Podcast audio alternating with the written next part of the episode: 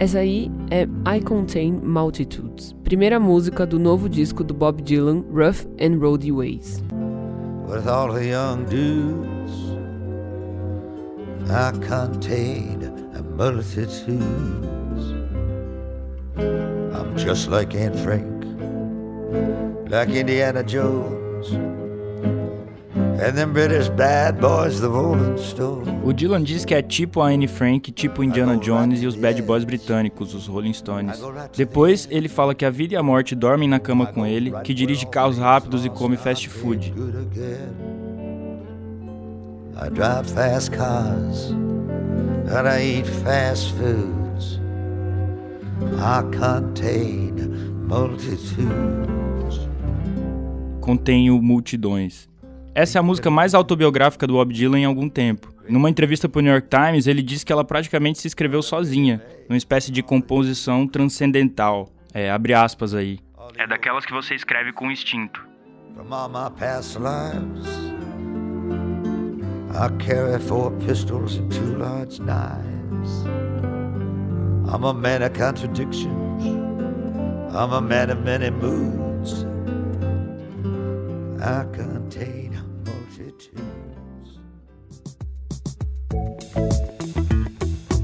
Você já percebeu que o episódio dessa semana vai falar sobre o Bob Dylan, né? Afinal, não é todo dia que um dos maiores poetas, músicos e artistas vivos lança um disco tão expressivo. Na verdade, o Dylan não lançava um álbum de inéditas desde 2012.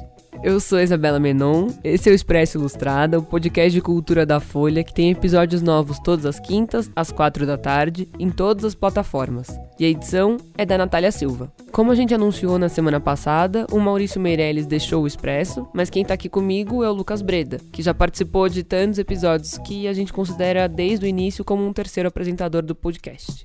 Oi, Lucas, tudo bom? Olá, olá, pois é, estamos aqui, né? Bom, vamos falar do Bob Dylan. Agora a gente tá ouvindo My Own Version of You, que é uma outra música desse disco. All through the summers into January I've been visiting and monasteries essa é uma das mais diretas, mas mostra esse lado mais sombrio dessas músicas do Dylan. Não dá para negar, ele tá mais sombrio, falando da vida, da morte e da memória. E de um jeito, como ele mesmo diz, muito mais direto, sem metáfora nem nada.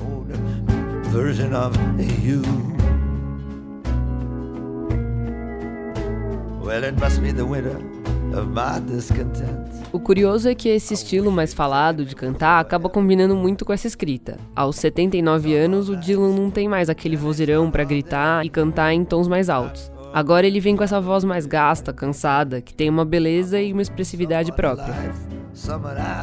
Por um lado, isso me lembra um pouco o jeito que o Lou Reed costumava cantar, ou até o Van Morrison naqueles discos dos anos 60. Holly came from Miami, FLA. Hitchhiked away across USA. Plucked her eyebrows on the way, shaved her legs, and then he was a she. She says, Hey babe, take a walk on the wild side. Mas o legal é reparar como a música do Dylan envelhece junto com ele. Ou seja, ele não está querendo soar como se estivesse nos anos 60. Por mais que ele cante sobre os anos 60, é tudo do ponto de vista de hoje, com a visão de uma testemunha da história, lembrando o passado e não tentando reconstruir ou readaptar. E agora vamos de Goodbye Jimmy Reed.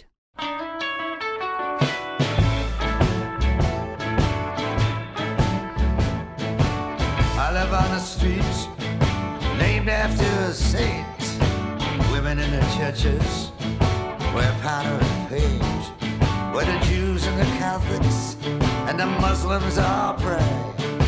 I can tell a prodding from a mile away. Goodbye, Jimmy Reed. Jimmy Reed, indeed. Give me that old time religion. Pois é, Isa, quem é o Jimmy Reed mesmo? Bom, ele foi um bluseiro do Mississippi. Lembrando que bluseiro não é de blusa, né? É de, de gente que tocava blues. Obrigada, Lucas, pela sua contribuição.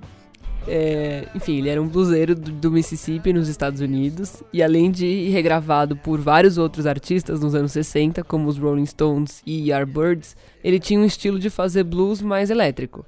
Ele era contemporâneo do Dylan nos anos 50 e foi super influente na criação do rock and roll. Aí é que a gente vê como Dylan recupera essa memória. A música soa de fato como um blues mais pesado, de guitarra. Goodbye, Jimmy Reed.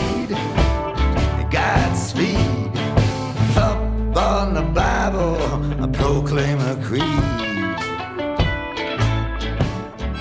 E no disco tem muito mais disso. Não é um álbum exatamente vintage, que tenta recuperar timbres antigos, mas as estruturas dessas canções nascem da música que Dylan fez. Estamos falando do blues, do folk, do rock, até da música gospel, que inclusive marcou uma fase inteira da carreira dele. E no fim da música, o Dylan se despede do Jimmy Reed e de tudo que existe dentro dele. Goodbye, Jimmy Reed, and everything within you. Ain't you hear me calling from É um tom de despedida que casa com essa atmosfera sombria e de reflexão que está espalhada por todo o disco. E aí a gente chega em Murder Most Fool, ou O Crime Mais Grave.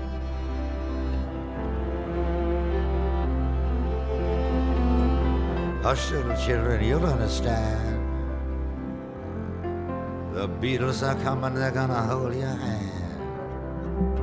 Slide down the banister, go get your coat. Essa é a primeira música desse disco novo do Dylan que ele lançou, e foi de surpresa no meio da quarentena. Ela tem quase 17 minutos e é um, um, épico de piano e cordas em que ele fala e fala muito, com a cadência que respeita só a própria respiração dele. I'm going to Woodstock, it's the Aquarian age. Then I'll go over to Altamont and sit near the stage. Nessa música fica bem claro como o Dylan constrói a própria história como uma figura pública mesmo, como um ícone pop que ele é. E ele faz isso olhando para os acontecimentos políticos e culturais dos Estados Unidos. As citações vão de Beatles e The Who a Shakespeare e o assassinato do presidente americano John Kennedy. Here is a bulletin from CBS News. In Dallas, Texas, three shots were fired at President Kennedy's motorcade in downtown Dallas. The first reports say that President Kennedy has been seriously wounded by this shooting. Essa música representa muito a cara desse novo disco do Dylan. Ela funciona quase como uma colagem, uma junção de referências explícitas ou não, que, que constroem sentido por aglutinação. O Dylan usa aqui essas referências para criar um tipo de mosaico, e no fim ele pede para que um DJ toque a música dele como se fosse um apelo para que aquela história não seja esquecida. Mas sabe o que isso me chamou a atenção, Isa? O Dylan fala dos tiros ao presidente John Kennedy e as consequências daquilo. Tem uma hora que ele fala daquele show dos Stones em Altamonte, que foi um episódio histórico por, por ter sido trágico, né? Gerou mortes, confusões. É, de certa forma, foi quando aquele movimento hippie a favor dos direitos civis para os negros, a segunda onda do feminismo, a liberdade sexual, o verão do amor, toda aquela efervescência cultural dos anos 60 começou a ser questionada. E isso, na verdade, me lembra o Neil Young. Então vamos falar do Neil Young. A gente está ouvindo Separate Ways, a primeira do novo disco do cantor canadense. Esse álbum, chamado Homegrown, foi lançado na sexta passada, no mesmo dia do disco do Dylan. Mas não é um disco novo, né? Isso. Ele foi gravado no fim de 74 e era para ter saído em 75. Mas só saiu hoje, 45 anos depois.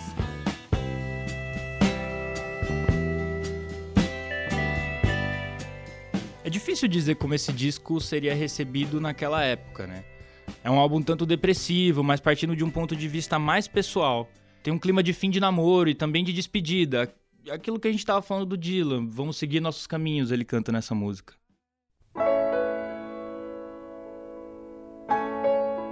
Essa é México, uma música dolorida levada ao piano. Ele fala sobre um sentimento que vai se esvaiando e remete àquela época pós-hip dos Estados Unidos do começo dos anos 70. Oh, the feeling's gone.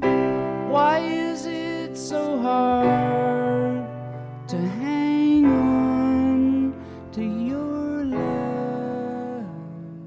Os Beatles tinham acabado, Jimi Hendrix e Janis Joplin morreram. Enfim, como dizia uma frase da época, o sonho acabou. É, a gente está falando desse sonho hippie que moveu tanto Neil Young quanto o próprio Bob Dylan, de certa forma. E essa foi a época mais sombria do Neil Young. Ele brigou com a gravadora e lançou os discos mais tristes dele até hoje, depois de ter perdido amigos que morreram de overdose e outras complicações que ele teve naquele período. Foi nessa época que saíram os discos Tonight's the Night e On the Beach, que hoje são clássicos absolutos da discografia do Neil Young. E o Neil Young sempre foi um cara influenciado pelo Bob Dylan. Eles, afinal, são dois nomes importantíssimos na construção dessa memória coletiva dos Estados Unidos, da paisagem cultural do país e até do mundo. É algo que também remonta ao disco novo do Dylan. Curioso que enquanto o Dylan pega um espelho e vê os anos 60 e os anos 70, o Neil Young, na verdade, está escavando um disco exatamente daquela época, né? Talvez um pouquinho depois do, do Dylan. Só que aquelas gravações são originais, feitas naquela época. E é muito interessante ver esses dois discos saindo no mesmo dia, porque eles falam de períodos parecidos, mas com visões pessoais e temporais completamente diferentes. Inclusive a nossa experiência de ouvir um disco super antigo e um disco novo. E para falar isso, vamos chamar o nosso convidado de hoje para desenrolar esse assunto. A gente está na linha com o Ivan Finotti, repórter da Folha, e quem escreveu a crítica sobre os discos do Neil Young e do Bob Dylan. Oi, Ivan, tudo bom? Oi, bom dia, Menon. Bom dia, Breda. Bem-vindo ao podcast da Ilustrada. bom dia, Ivan. Obrigado. Ivan, eu vou começar pra, falando com você sobre o contexto, tá? O Bob Dylan não lançava um disco há oito anos e tem gente que diz que esse foi o melhor dele em muito tempo, depois dele ser Nobel, né? Eu queria que você desse uma explicada em que ponto da carreira o Bob Dylan chega com esse disco. Olha, eu acho mesmo que foi um dos bons discos dos anos 2000 que ele lançou agora. É, o disco anterior, o Tempest, né, eu nem lembro direito desse disco, tipo, não ficou marcado para mim. Agora, o, os discos do, do início do, do, do, século, né? O Modern Times e o Together Through Life são discos melhores e esse me lembrou um pouco esses discos anteriores. Então, eu acho que ele ah, ele está num ótimo momento da carreira, apesar da idade, né? Quando a maioria dos, dos músicos não está mais gravando ou, ou, até compondo, né? Como ele, mas me parece que ele se deu bem, inclusive pelo fato de uma das canções ter ficado na, numa lista da Billboard em primeiro lugar, né? Coisa que ele nunca tinha conseguido na carreira, incri incrivelmente. Ô Ivan, nas entrevistas o Dylan tá dizendo que, que esse disco ele não tem metáforas, que ele tá falando tudo de um jeito mais direto, só que ao mesmo tempo as letras têm um monte de, de, de referências e acaba sendo até enigmático em alguns momentos. É, eu queria saber como que você viu esse lado poeta do Dylan, as letras dele nesse disco. Eu não sei o que, que um prêmio Nobel de literatura quer dizer com metáforas, né? Podem ser coisas muito superiores ao meu, à minha inteligência. Mas é, eu vejo que ele realmente cita muita gente. É um disco cheio de citações de Rolling Stones, a Indiana Jones, né? Um personagem de, de cinema, muito curioso, achei isso. E no, no, na música que a gente citou antes, ele também fala do, do Kennedy, né? E de toda uma, uma cultura pop da, da América nos últimos anos.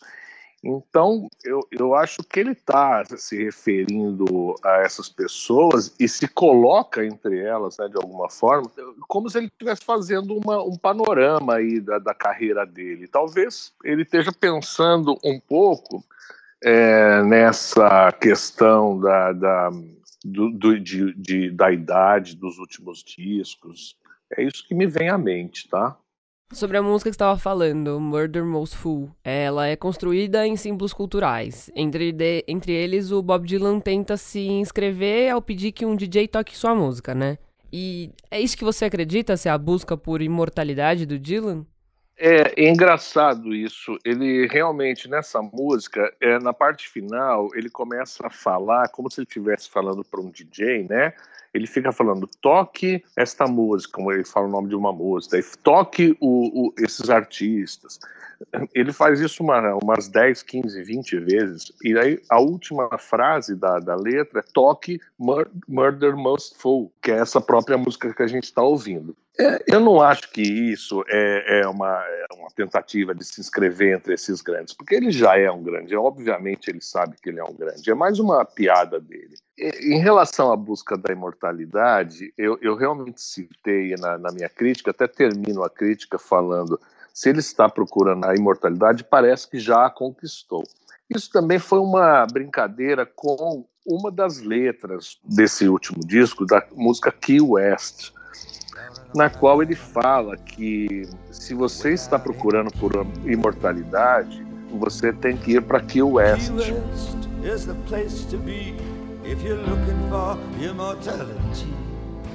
Stay on the road Então foi uma citação a essa música, quando eu digo é, essa busca pela imortalidade, sabe? Que também que é, que é uma música muito bacana, eu achei, essa Key West. Ele, ele fala e descreve um lugar que existe, né? É um conjunto de ilhas no sul da Flórida, mas ele descreve o local de uma forma tão bonita, onírica, que parece que é um, um lugar de sonho, né? Isso ele tinha feito já em 1976 com a música Moçambique, no qual ele descreve a água da, do mar de Moçambique, as garotas, o, a dança dos casais. Parece um lugar irreal. E, e, esses lugares irreais que descreve dessa forma me dá uma vontade tremenda de conhecer. Por causa disso, eu tenho na minha lista de lugares que eu quero ir há muitos anos Moçambique. E dessa vez eu posso dizer que eu também vou querer conhecer Key West. Se bem que eu acho que Key West deve ser bem chato. I like to spend some time in Mozambique. The sunny sky is aqua blue. And all the couples dancing cheek to cheek. It's very nice to stay a week or two. And maybe fall in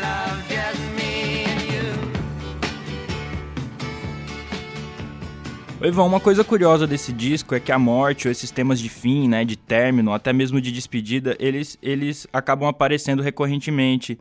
E mesmo que não seja essa, essa morte pessoal, né, ele falando da própria morte ou, ou algo do tipo. Você viu isso também? Você sentiu isso ouvindo o disco? Olha, é, eu não senti exatamente é, esse lance da morte, mas me parece que foi realmente uma coisa que, que, se, que, que se mostrou bem forte para muita gente.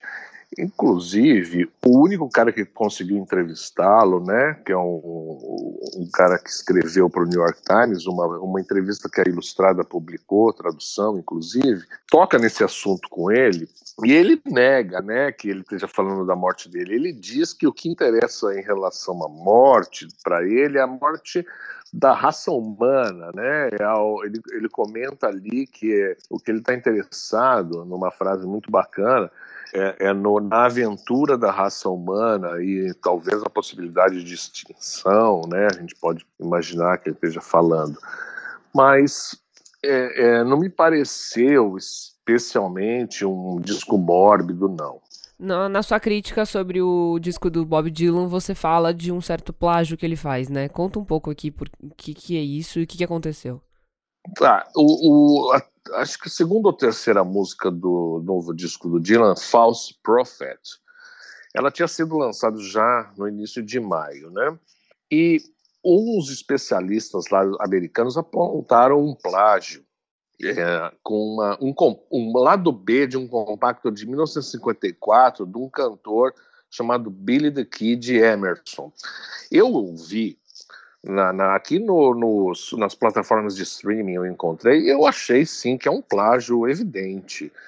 Fala-se em plágios do Bob Dylan há muito tempo, porque ele tem uma carreira calcada no folk, e o folk tem muitas canções em que cada cantor reescreve suas letras, ou atualiza as letras para o momento, porque o folk conversa com a a situação do, do, do, momento do país ou da, da, daquelas pessoas, né? Então é um, existe já uma tradição um pouco disso, mas False Prophet é, é, parece em outra situação. Eu acho que o Dylan ficou com essa música na cabeça e sem querer provavelmente refez, porque também não considero um, uma, uma homenagem uma citação, porque a letra não fala do Billy the Kid Emerson, sabe?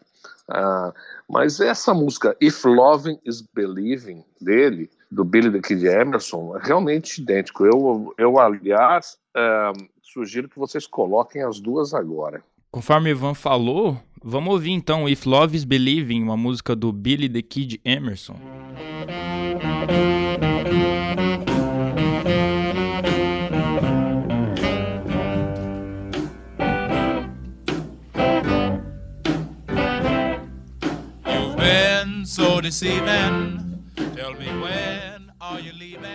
E agora, pra gente comparar, vamos ouvir False Prophets, do, do disco novo do Bob Dylan.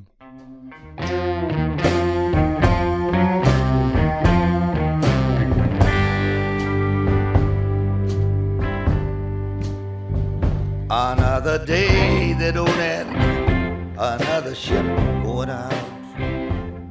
É, vamos começar a falar um pouco sobre o Neil Young. Eu achei curioso que os discos saíram, os dois discos saíram do mesmo dia, né? O dele e o do Bob Dylan. Você consegue enxergar uma relação entre eles no sentido de carregarem aquele tipo de desesperança pós-hip que marcou a obra do Neil Young nos anos 70? Olha, não, eu não vejo muita ligação entre esses dois discos, não, porque é, é bem curioso que tenham saído no mesmo dia, mas o, o do Young estava programado desde o ano passado a sair nesse dia, sabe? Eu, tenho, eu acompanho o site dele, então eu já sabia.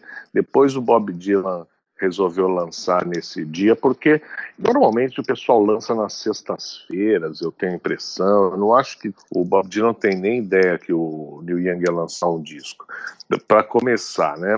Mas o fato é que o, o, disco do Neil Young é um disco gravado há 45 anos, é, ou até 46 anos atrás, que seria lançado há 45 anos. E seria uma continuação do Harvest, praticamente, uh, que foi o disco de maior sucesso dele. Mas é, ele, aparentemente, segundo ele falou, ele, ele tinha separado da mulher, tinha tido uma série de problemas pessoais e pareceu para ele que o disco era pessoal demais. Ele ficou meio envergonhado ou não querendo se expor tanto.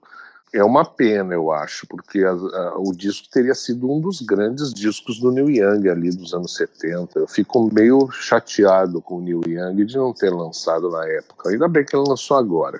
Oi, Ivan, eu também, eu também tive essa mesma impressão de que, de que poderia ter sido um dos melhores discos dele, até porque ele, ele, aquela altura, quando ele gravou o Homegrown, se eu não me engano, ele já tinha gravado o On The Beach, e tinha gravado Tonight's the Night, né? Que foi gravado em 73 e lançado em 75. É, mas é muito curioso ouvir esse disco agora, porque a gente só consegue imaginar como ele teria, como o que teria acontecido se ele tivesse saído nos anos 70. Eu queria te perguntar um pouco sobre isso, como é ouvir um disco que você fica com essa impressão de que poderia ter sido um clássico, mas só porque a gente está ouvindo ele depois de 40 anos, né? A gente não tem essa sensação de ouvir ele na época. É, é, é verdade. Agora, eu preciso antes é, é, declarar que eu não poderia ter ouvido na época, porque eu sou velho, mas não tanto. é, quer dizer, em 75, quando ele lançaria esse disco, eu, te, eu tinha cinco anos de idade, tá? Mas vamos dizer que a partir de 1989, 90, eu descobri o Neil Young e comecei a comprar todos os discos em vinil e escutar e, e, estudar o cara praticamente. Então, eu comprei os discos dele de todos os discos solos dele eu tenho em vinil, né? E todos eu escutava naquela época. Então dava para ter uma boa ideia ali da carreira dele e tal. O, ele, ele lançou Harvest, que foi o maior sucesso comercial dele. Aí ele lançou On The Beach, em 73, que foi um, é um disco mais deprê. No final de 74, ele grava esse Homeground. No entanto, em vez de lançar, ele acaba gravando, lançando uma série de shows que ele tinha gravado no início desse ano de 74, é, que, é o, que, que é o Tonight's the Night ou seja, já estava gravado o Tonight's the Night, mas ele ia engavetar o Tonight's the Night e lançar o Homeground. E aí ele inverte essa ideia. Esquece do Homeground e põe o Tonight's the Night, que talvez nunca tenha sido a intenção de lançar. É curioso que o Tonight's the Night é uma série de... é um disco mesmo. É, apesar de ao vivo, é uma série de 10 ou 12 canções inéditas, né? E é muito comum na carreira dele. Ele tem um monte de música que ele nunca lançou, clássicos, às vezes que ele toca um monte nos shows e que é um clássico de 76, 77, mas que nunca lançou, ele só tocou ao vivo. É, é, é, muito estranha essa relação dele com as canções dele. E sobre a, as inéditas de Homeground, é, acho que no ano passado, quando ele estava falando do lançamento, ele até comenta que são músicas ótimas, mas é, ele achava que podia viver sem lançá-las, por conta dessa muita pessoalidade que transparecia né, na cabeça dele e tal. É estranho, é, parece que perdeu né, a, o momento da história quando você ouve um disco é, que deveria estar lá na, entre o sexto e o sétimo disco solo do cara, lançado como se fosse o quadragésimo nono. É que nem o Hitchhiker, que ele lançou em 2017, era um disco para ter sido lançado em 76.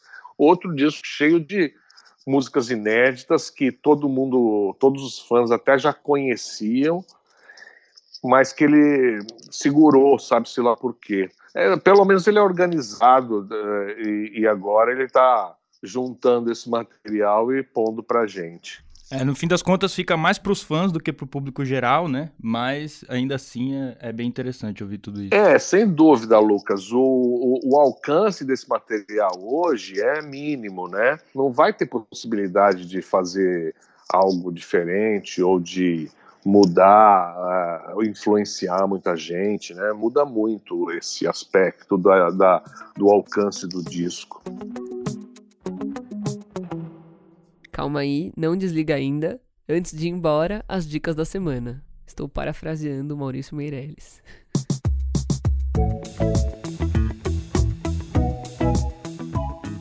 Lucas, qual é a sua dica cultural da semana?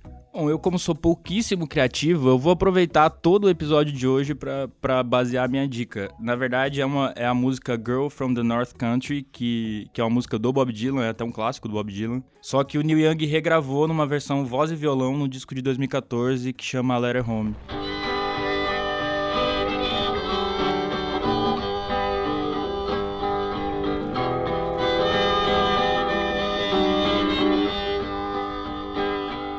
Legal dessa versão é que ela foi gravada numa daquelas cabines super antigas que, que você grava e a gravação sai direto num vinil, eles prensam direto. Então é uma coisa mesmo, você não tem muita possibilidade de errar. Você antigamente chegava, pagava uma grana e gravava sua música e já saía com o disco. E enfim, soa super remetente àquela época, que é quando Neil Young era jovem e ouvia o Bob Dylan e sonhava em ser o Bob Dylan, um, um cantor.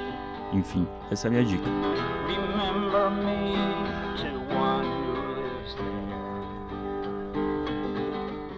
A minha dica dessa semana é puxando um pouco pro nosso convidado, o Ivan Finotti. Além de ter escrito sobre o Neil Young e o Bob Dylan, ele também escreveu sobre ao show do Roger Waters, Us and Then, que está disponível agora nas plataformas digitais. A avaliação dele foi ótimo, e para quem não lembra, essa foi a turnê do Roger Waters que protestou contra o Bolsonaro e gerou uma grande manifestação naquele show. É isso, né? E esse foi o Expresso Ilustrada, o podcast de cultura da Folha, que tem episódios novos todas as quintas, às quatro da tarde, em todas as plataformas. Eu sou a Isabela Menon. Eu sou o Lucas Breda. E até semana que vem. Beijo, se cuidem.